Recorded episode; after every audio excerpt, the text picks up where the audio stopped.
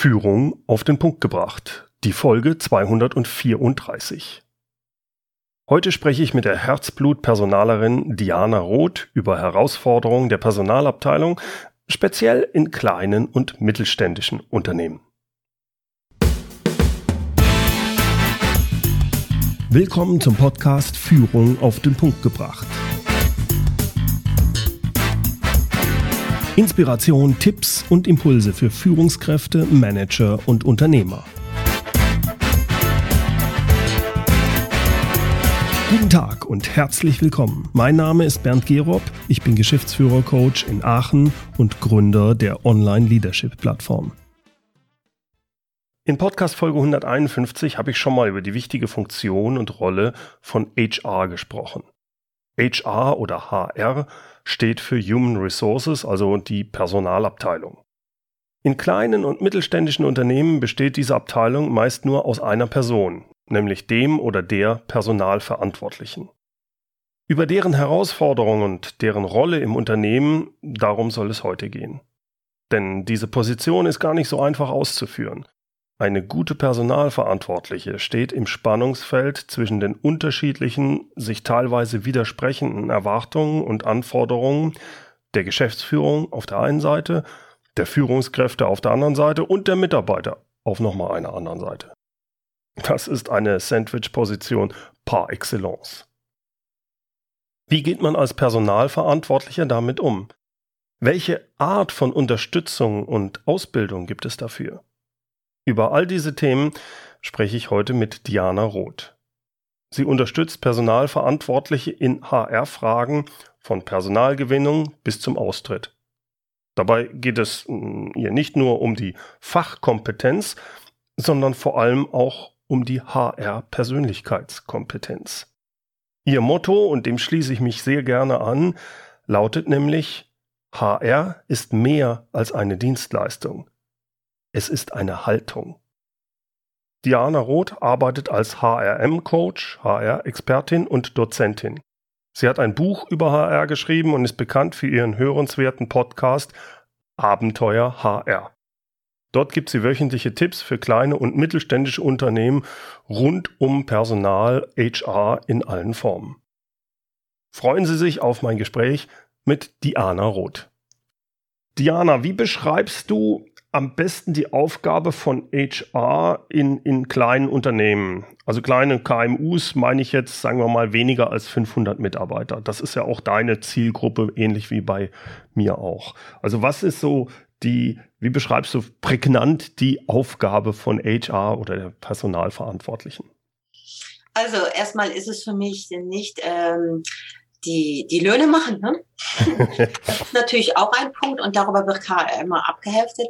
Aber äh, ja. das ist für mich eine Sache, die man sehr gut in die Abteilung Finanzen auslagern kann oder eine Person haben, die das nur macht. Äh, das heißt, ein Personaler einer KMU, der sollte die Personalgewinnung beherrschen und zwar spezifisch auf das Unternehmen. Mhm. Personalentwicklung stark unterstützen, Personalerhaltung da alles Mögliche machen, was in dem Unternehmen mit der Branche, mit den Funktionen, äh, Funktionen wertvoll ist und den Personalaustritt professionell begleiten. Aus deiner Erfahrung, ab welcher Firmengröße leisten sich Unternehmen denn wirklich eine Vollzeitstelle fürs Personal, die auch wirklich diese Aufgaben übernimmt. Also nicht nur äh, rein administrativ machen sie mal den Vertrag fertig, sondern auch wirklich ja als richtig vollwertige Personaler, Personalerin da äh, im Unternehmen mitarbeitet. Also es gibt da ähm, in den Lehrbüchern eine Meinung und die ich die vertrete ich sehr stark. 100 Mitarbeiter äh, ob die jetzt Vollzeit oder Teilzeit sind, ist egal. Ein Teilzeitmitarbeiter macht gleich viel Arbeit für einen Personaler. Also 100 Mitarbeiter, 100 Stellenprozent Personaler. Und mhm. da sind nicht die Löhne dran. Das heißt, vorher ist meistens der Geschäftsführer wahrscheinlich, der diese Rolle so ein bisschen übernimmt und irgendwann sagt, das ist alles so viel, das reicht jetzt. Jetzt brauche ich also, jemanden. Ne? Ich kenne viele Unternehmen, die 70, 80 Personen haben, die dann eine Teilzeitkraft haben. gerade im HR gibt es ganz viele Personen, die Teilzeitstellen suchen. Das ist mhm. total beliebt. Also eine Teilzeitperson reinholen oder, was ich sehr oft bemerke, Und das finde ich ein bisschen schade, aber ich kann es nachvollziehen, dass es eine Assistentin der Geschäftsleitung noch nebendran macht oder dass es sehr in der Buchhaltung landet, dass man sagt, das mache ich dann auch noch mit, neben den Löhnen und dies das.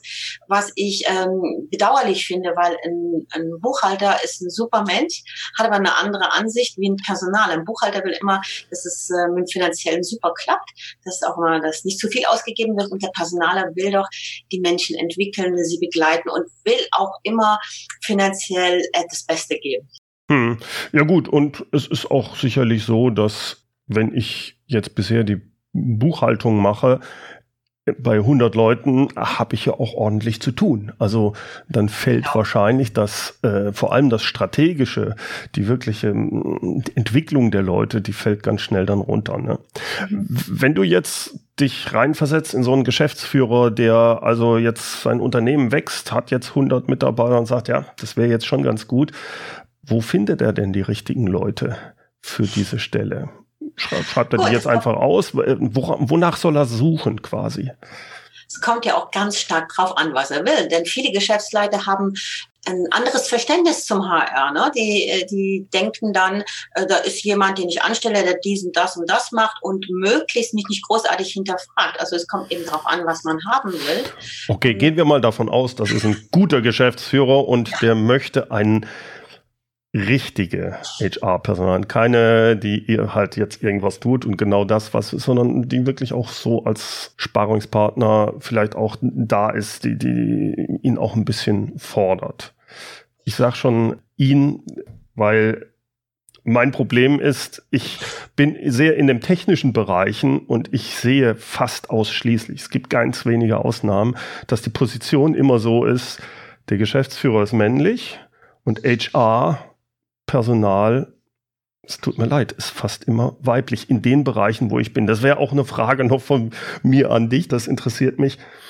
Ist das in anderen Bereichen auch so? Bin ich da sehr, äh, nur weil ich genau auf dieses Kundenklientel bin oder ist, kann man das verallgemeinern? Also ich beantworte jetzt erst die erste Frage, ja, wo soll er suchen, dann komme ich zu den, zu den Geschlechtern. Okay. Einfach ganz normal ein, ein Inserat auf den Plattformen, in den Internetplattformen, weil es tun sich so viel Personaler rum, die nach einer neuen Anstellung suchen, die auch genau den Einstieg suchen. Es gibt ganz viele Leute, die den Einstieg suchen. Also auch da äh, hat man einen unglaublichen Rücklauf. Ob es nun das Passende ist, ist wieder eine andere Sache, aber da kann man wirklich noch auf den Markt gehen und das wird jetzt rückgespult. Okay. Und dann zur Frage zum Geschlecht. Ja, ja, lieber Bernd, da hast du absolut recht. Ich ähm, bin jetzt seit über ja, 18 Jahren HR-Expertin. Das heißt, ich prüfe Personalfachleute an sogenannten eidgenössischen Prüfungen, damit sie überhaupt HR-Fachleute werden können. Und hier, da ist es tatsächlich so, ähm, wir haben 90 Prozent weibliche Absolventen und 10 Prozent männlich. Gut. Ich bin äh, in zwei Wochen wieder in Zürich und dann bin ich in Fribourg. Da testen wir wieder die Leute und prüfen sie. Und da ist das wirklich so, das ist die Ausnahme, wenn da ein männlicher Prüfling kommt. Mhm. Ich vermute, das ist reine Vermutung, dass man HR irgendwo an weiblichen Elementen festmacht. Mhm. Also äh, viele Personaler haben doch das Gefühl, da kann ich Menschen helfen, da kann ich unterstützen, kann ich ein bisschen Mutter Teresa spielen. Also ist jetzt ein bisschen sehr salopp gesagt, wie ich jetzt mhm. sage. Ne? Aber es ist einfach so, ah, Psychologie, Kommunikation. Und das sind alles Elemente, die auch zum HR gehören. Aber es sind ganz viele betriebswirtschaftliche Elemente, damit die Akzeptanz da ist. Und deswegen stelle ich leider fest, dass immer noch viele Frauen in nicht Kaderpositionen sind, also nicht in Führungspositionen mhm. im HR, sondern eigentlich die Zudienenden sind. Und bei den Personalleiter sind es sehr viele Männer. Ja, also gerade in den größeren Unternehmen, da kenne ich das genauso, wie du es sagst. In den kleineren Unternehmen, wo halt auch nur eine Person dann da ist, ist diese Person meist äh, weiblich, ja. ja. ja. Also auch ich äh, war in der in den letzten zwei Unternehmen, wo ich war, immer die einzige, äh, das einzige weibliche Geschäftsleitungsmitglied mhm. und ich das HR vertreten. Also das war klar, das macht eine Frau, das muss eine Frau machen. Das sind so viel weiche Elemente, ne? Das muss machen. Mann, nee, eher nicht so. Ich weiß auch nicht, warum das so ist. Ich kann dir keine Begründung geben, ja. aber es ist so. Die Wahrnehmung bestätigt. Okay, also es ist nicht nur so, weil ich jetzt sehr viel mit Technikern und technischen Unternehmen zu tun habe, sondern das kann man querbeet eigentlich ja. erkennen. Okay. Gehen wir nochmal auf die Rolle und die Aufgaben des, äh, der, die HR-Verantwortlichen ein. Welche Erwartungen haben die Führungskräfte, die Geschäftsführung, äh, wie auch die Mitarbeiter an die Personalabteilung? Und die spannende Frage ist dann, welche Erwartungen aus deiner Sicht sollte HR auch erfüllen und welche sollte HR nicht erfüllen? Ja, da hatten wir auch schon Gespräche zu. Ja. Also Geschäftsleitung will ich mal als erste nehmen. Die haben eine ganz andere Wahrnehmung von einem Personaler. Denn die möchten, dass der Personaler schaut, dass das, was man mit ihnen abgemacht hat, wie die Prozesse sein sollten, wie das, wie, wie das Wording im Unternehmen ist, wie, wie die Kultur rübergebracht werden soll, äh, vom Personaler möglichst über alle Abteilungen eindeutig durchgezogen wird. Also der Personaler ist idealerweise eine Stabsstelle zum Geschäftsleiter und der soll also quasi ich sage nicht petzen, nein, petzen ist es nicht, aber äh, sagen, wo hakt's, wo können wir was machen oder hier oder dort wird es nicht so eindeutig gehalten. Und dann will der Geschäftsleiter immer noch selber seine Ausnahmen bestimmen und das soll er auch machen. Also es ist wirklich die rechte Hand, äh, totale Vertraulichkeit und quasi ja ein, eine Vertrauensperson. Dann die Führungskräfte ist wieder eine ganz andere Nummer. Das sind die Leute, die sehr unterschiedlich in den Abteilungen besetzt sind und unterschiedliche Dienstleistungsansprüche fordern. Einerseits verlangen sie, dass man sie äh, auf allen Ebenen unterstützt, wo sie sich nicht so sicher fühlen, also auf HR-Belange bezogen. Andererseits möchten sie aber auch dann, äh, dass der Personaler sich raushält, wenn sie der Meinung sind, das können sie alleine. Dies, obwohl vielleicht eindeutige HR-Prozesse definiert wurden. Äh, so merke ich sehr oft, also im Grundsatz habe ich persönlich sehr gute Beziehungen zu Führungskräften. Das ist für mich immer die Anspruchsgruppe Nummer eins. Aber ich bemerke sehr oft, Führungskräfte, die aus anderen Unternehmen kommen, wo das HR eine, eine andere Stellung hatte, dass die teilweise total entsetzt sind, wenn ich sage, hm, das müssen wir jetzt anders machen oder ich nehme dir das ab, das ist keine Führungsarbeit, das ist meine Arbeit oder ich gebe irgendwas zurück und sage, schau, das ist deine Arbeit, ich unterstütze dich super gerne, aber das ist deine Arbeit in deiner Verantwortung. Und da merke ich schon manchmal äh, Irritation, Kannst du mal ein, zwei Beispiele nennen, wo du sagst, wo gerade Führungskräfte sagen, ja, meine Arbeit und wo du sagst, nee, nee, das ist meine und auch vielleicht umgekehrt. Was sehr oft vorkommt, ist, dass eine Führungskraft meint, der Personaler spricht die Kündigung aus. Das kommt immer noch sehr häufig vor, äh, dass sie sagen, ja, der Meier müssen wir kündigen äh, und dann mach du das. Ne? Mhm. Und dass ich sage, A, dass ich erstmal stark hinterfrage, warum soll der Meier gekündigt werden? Gibt es irgendwelche anderen Wege? Also ich alles abfrage und dann muss es für mich immer von der Geschäftsleitung bejaht sein. Ich merke sehr oft, dass, ähm, dass man versucht, Alleingänge zu machen und nachher sagt, ja, ich habe es mit dem HR schon abgestimmt. Okay, und dann will man einfach, äh, dass das HR die Kündigung macht und das ist Führungssache. Hm. Das HR unterstützt wunderbar, sitzt dabei, äh, macht die Unterlagen, erklärt und alles, heb, hebt auch den Mitarbeiter auf eine andere Art ähm, in schwierigen Situationen zurück. Aber das ist eine Sache, die, die oft Missverständnisse gibt, ja. Hm, hm, das glaube ich. Und wo gibt es umgekehrt Sachen, wo du sagst, das will die Führungskraft selber machen. Hier will sie es ja nicht selber machen, aber wo die Führungskraft sagt, naja, das mache ich selber und wo du sagst, nee, das ist HR-Aufgabe. Das, äh, das gibt es sehr häufig. Also ich nehme das Beispiel Personalgewinnung. Ja. Das heißt, ähm, die Führungskraft sagt ja idealerweise dem HR genau, was er oder sie haben will. Also ein ganz klares Profil. Der Personaler holt ab, die Gewichtung, die Kriterien. Und dann kommen die Bewerbungen rein. Und dann gibt es Führungskräfte, die sagen, du, gib mir den ganzen Kram, ich mach das. Ne? Und dann sage ich, nee, dafür bin ich ausgebildet worden, dass ich habe ja deine Kriterien. Ich mache dir die Vorselektion und du erhältst quasi die Vorselektion so, wie du sie haben willst. Und ich stelle fest, dass ich Führungskräfte sehr oft auch ähm, an Arbeitszeugnissen oder irgendwas festlesen, wobei die Person überhaupt nicht in Frage kommt. Also ein Personaler guckt ja eigentlich nur auf den Lebenslauf. Und mhm. wenn der Lebenslauf sagt, jawohl, die Person ist es, dann gibt es weiter. Ich muss mich doch nicht in Sachen reinlesen, wo eine Person nicht in Frage kommt. Mhm. Allerdings, das ist jetzt mir wichtig, ich mache immer den Unterschied, was für ein Rücklauf kommt. Wenn ich nur zehn habe, zeige ich alle zehn. Mhm. Aber wenn ich 100 habe, bitteschön. Also du hilfst quasi der Führungskraft als HRlerin dann dabei, dass sie sagt, hey, kümmere dich um die wichtigen Sachen. Ich mache eine Vorauswahl für dich, das musst du gar nicht so wissen. Und ich habe mich da so viel mit beschäftigt, ich gebe dir schon die richtigen Sachen, sodass du die Endauswahl treffen kannst. So verstehe ich das, ne? Das ist richtig verstanden. Äh, ich erhöre dann immer die Argumentation, du bist ja keine Fachperson ja, ich bin keine Fachperson für diesen oder diesen oder jenen Job. Ich bin HR-Fachperson. Aber aufgrund des Kriterienkatalogs, den ich habe, kann ich tatsächlich, bin ich fähig, Fachmethoden, Sozial-, Persönlichkeitskompetenzen aus den Unterlagen relativ schnell zu lesen und hm. mir vorgegeben werden.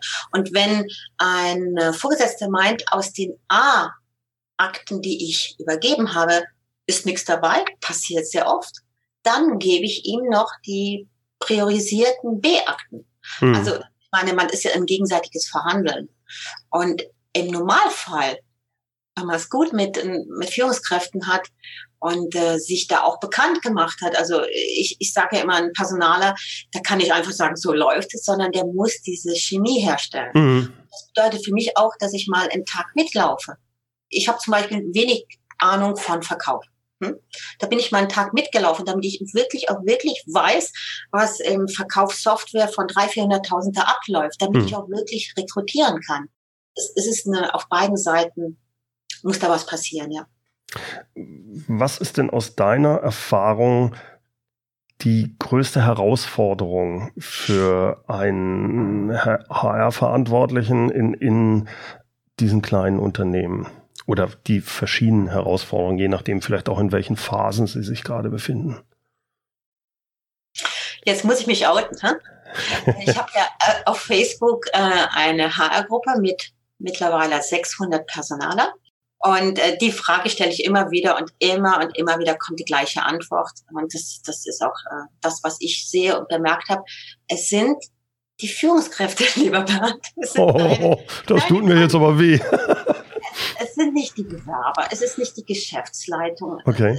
der Lehrling oder es sind immer die Führungskräfte, die uns am meisten fordern. Okay. Was ist da die Herausforderung dann, wenn wir da ein bisschen näher reingehen? Also, dass die fordern, finde ich ja jetzt nicht so schlimm. Nö, das sollte auch so sein, das ist richtig. Dieses, äh, was ich eben angetönt habe, dieses Missverständnis, was besteht, dass viele Führungskräfte sagen, mach, tu und äh, allergisch reagieren, wenn man hinterfragt. Und ich ja. erlebe sehr oft, dass es heißt, ähm, jetzt verlänger das oder das und dann geht man hin und sagt, du, arbeitsrechtlich ist es nicht möglich. Ich möchte dich darauf hinweisen, dass es absolut nicht in Ordnung ist. Und dann kriegt man so Sachen wie, mach's trotzdem. Und, und das sind so Sachen, wo man ja. sagt, ich weiß es jetzt besser. Tatsächlich weiß ich jetzt besser, weil ich Arbeitsrecht äh, intensiv gehabt habe. Ich bin zwar mhm. kein Jurist, aber du widersprichst jetzt der Sache und das ist auch nicht im Unternehmensleitung. Und als Personaler will mir ja niemals Petze sein. Also man will mhm. nicht Geschäftsleiter gehen und sagen, der Meier, der hat mal wieder. Das will man nie, sondern man muss immer den Kon äh, Konsens suchen und finden. Das heißt, die größte Herausforderung ist eigentlich die eigene wie soll ich das sagen, die eigene Position so zu haben, dass man wirklich auf gleicher Höhe miteinander kommuniziert. Das ist, kann ich mir auch gut vorstellen, gerade wenn man neu in der, jetzt nehmen wir mal an, die, das Unternehmen gibt es seit 15 Jahren, die sind jetzt gewachsen, jetzt haben sie die erste Personalverantwortliche, die muss sich ihre Rolle ja erkämpfen. Also die Position wirklich erkämpfen, sodass sie auf Augenhöhe wahrgenommen wird von den Führungskräften, wenn ich dich richtig verstehe.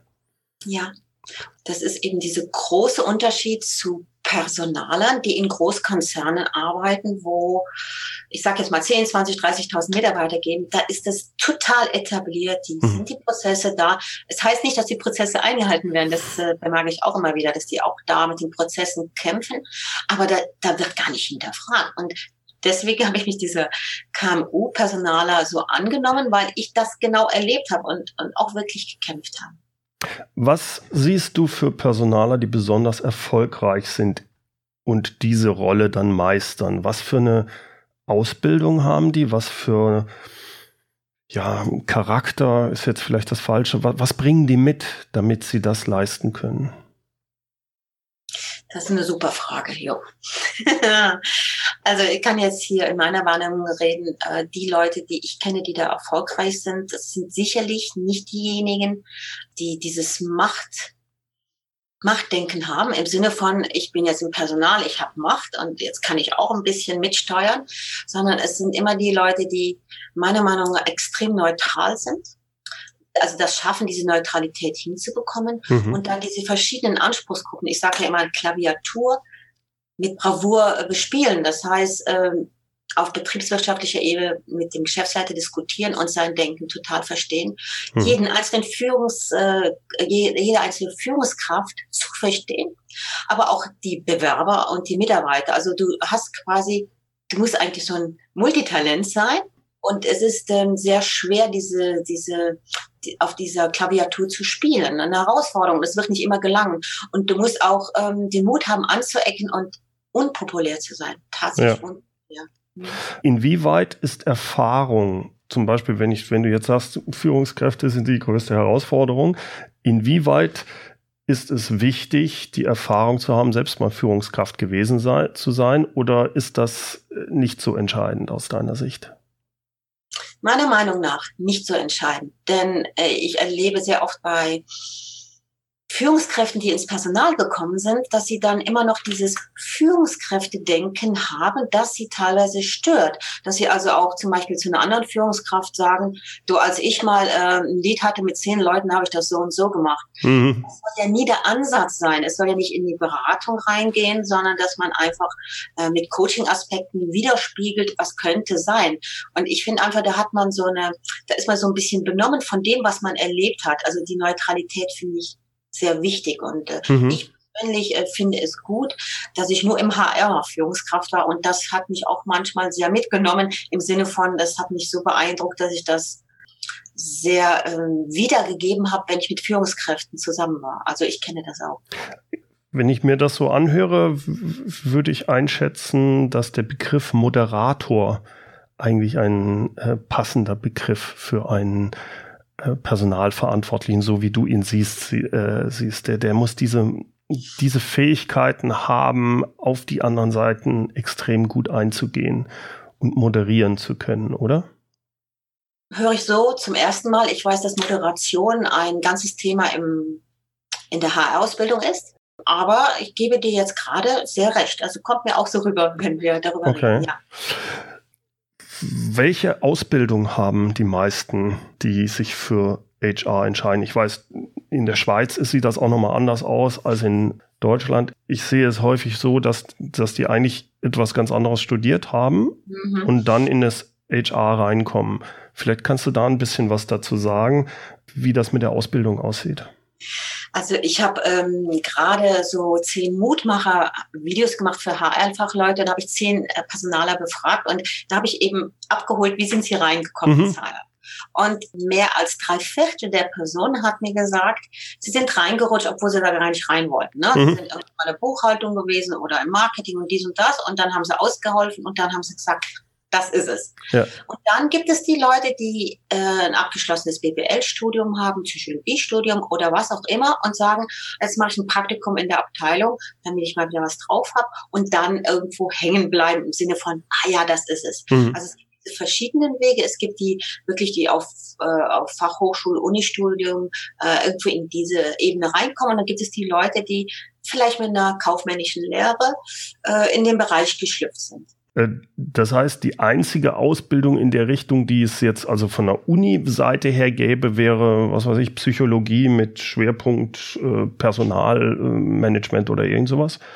Also soviel ich weiß, gibt es auch reine HR universitäre Ausbildungen. Okay. Ähm, ich habe jetzt festgestellt, dass viele ein Modul gewählt haben in zum Beispiel im BWL oder so, mhm. sie sagen, das vertiefe ich jetzt. Okay. Ich erlebe allerdings auch viele Juristen, die in den Bereich reingehen, allerdings immer auf HR-Leiterstufe. Ja, und dann wahrscheinlich auch in den größeren Unternehmen. Mhm, ne? Richtig, ja. ja. Ähm, jetzt weiß ich, dass du speziell mit, mit deinem Podcast Abenteuer HR, mit deiner Gruppe, aber jetzt auch ein neues Programm hast, genau für diese Ausbildung. An wen richtet sich das genau und was willst du damit erreichen? Ja, dieses liegt mir jetzt sehr am Herzen. Das ist mein Programm. Ein Jahr lang möchte ich Leute, die im HR schon sind, also sie müssen ihren Fuß schon drin haben. Okay. Also ganz, ganz jungfräulich äh, würden da sehr viel Unverständnis für die Themen haben. Man muss schon drin sein. Ein Jahr lang mit äh, Schulungen begleitet werden und das geht durch den ganzen Prozess von der Personalgewinnung, die äh, Entwicklung, Betreuung und Austritt. Mhm. Äh, sie erhalten Fachwissen und Persönlichkeitswissen. Ich spiele ja immer auf diesen zwei Ebenen, ne? mhm. also ganz viel HR-Fachwissen und HR-Persönlichkeitswissen. Und das bringe ich in Einklang und nach einem, einem Jahr kriegt man ein Zertifikat, dass man diese Module durchgemacht hat. Man hat diese Schulungen gemacht. Man kriegt eine intensive Begleitung von mir während der Zeit im Sinne von in der Gruppe. Und äh, von dem her äh, ich habe große äh, Erfahrungen gemacht mit so Jahresprogrammen im Sinne von, ich nehme nicht nur mal ein kleines Kürschen und dann kann ich Konflikte schlichten, sondern dass es wirklich über zwölf Monate geht. Mhm. Okay, und das heißt HR-Jahresprogramm bei dir. Ne? Richtig, ne? ja, ja ich, so wie ich es verstehe, ist es da ähnlich wie bei mir ja mit der Leadership-Plattform, dass die Leute eben nicht, so wie du sagst, einen Kurs oder mal so ein Wochenende, sondern dass die sich ja auch dann an dich wenden können, wenn es mal Schwierigkeiten oder in, in der Gruppe sich austauschen können. Genau, ähm, ja. Das gehört zu der Sache ja noch mit dazu. Mhm. Mhm.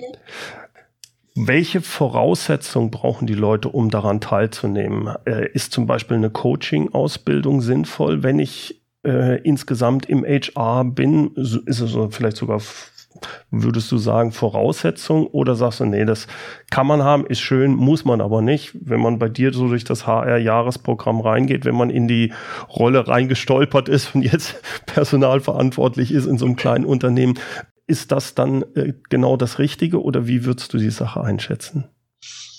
Also wenn ich im HR schon arbeite, egal ob ich jetzt noch in der HR-Administration bin oder wirklich auf äh, Geschäftsleitungsebene mit den Führungskräften und dem Geschäftsleiter verhandle, für mich ist jeder Einstieg möglich. Ich habe sogar Leute in meiner Gruppe, die eine Coaching-Ausbildung haben, okay. aber ähm, wie so oft, also ich habe auch schon drei Coaching-Ausbildungen gemacht.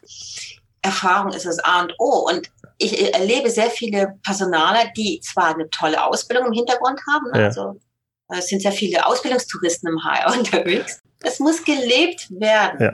Und zum Thema Coaching will ich nur äh, so viel sagen, dass es sehr, sehr schwer ist und für mich ähm, fast nicht nachvollziehbar, wie ich in einer KMU Coach sein kann und hm. Personaler. Das sind zwei verschiedene Rollen.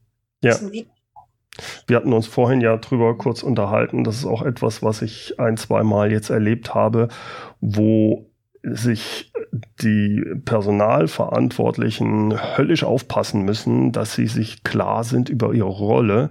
Und ihre Rolle ist nicht, kann, du hast vorhin schön gesagt, man kann Coaching-Elemente verwenden, aber es, sie sind kein Coach. Mhm. Zumindest ist das nicht die Rolle, in, für die sie bezahlt werden und für die sie auch angesehen werden. Das heißt, da die richtige Balance zu finden, glaube ich, ist ganz entscheidend. Ja.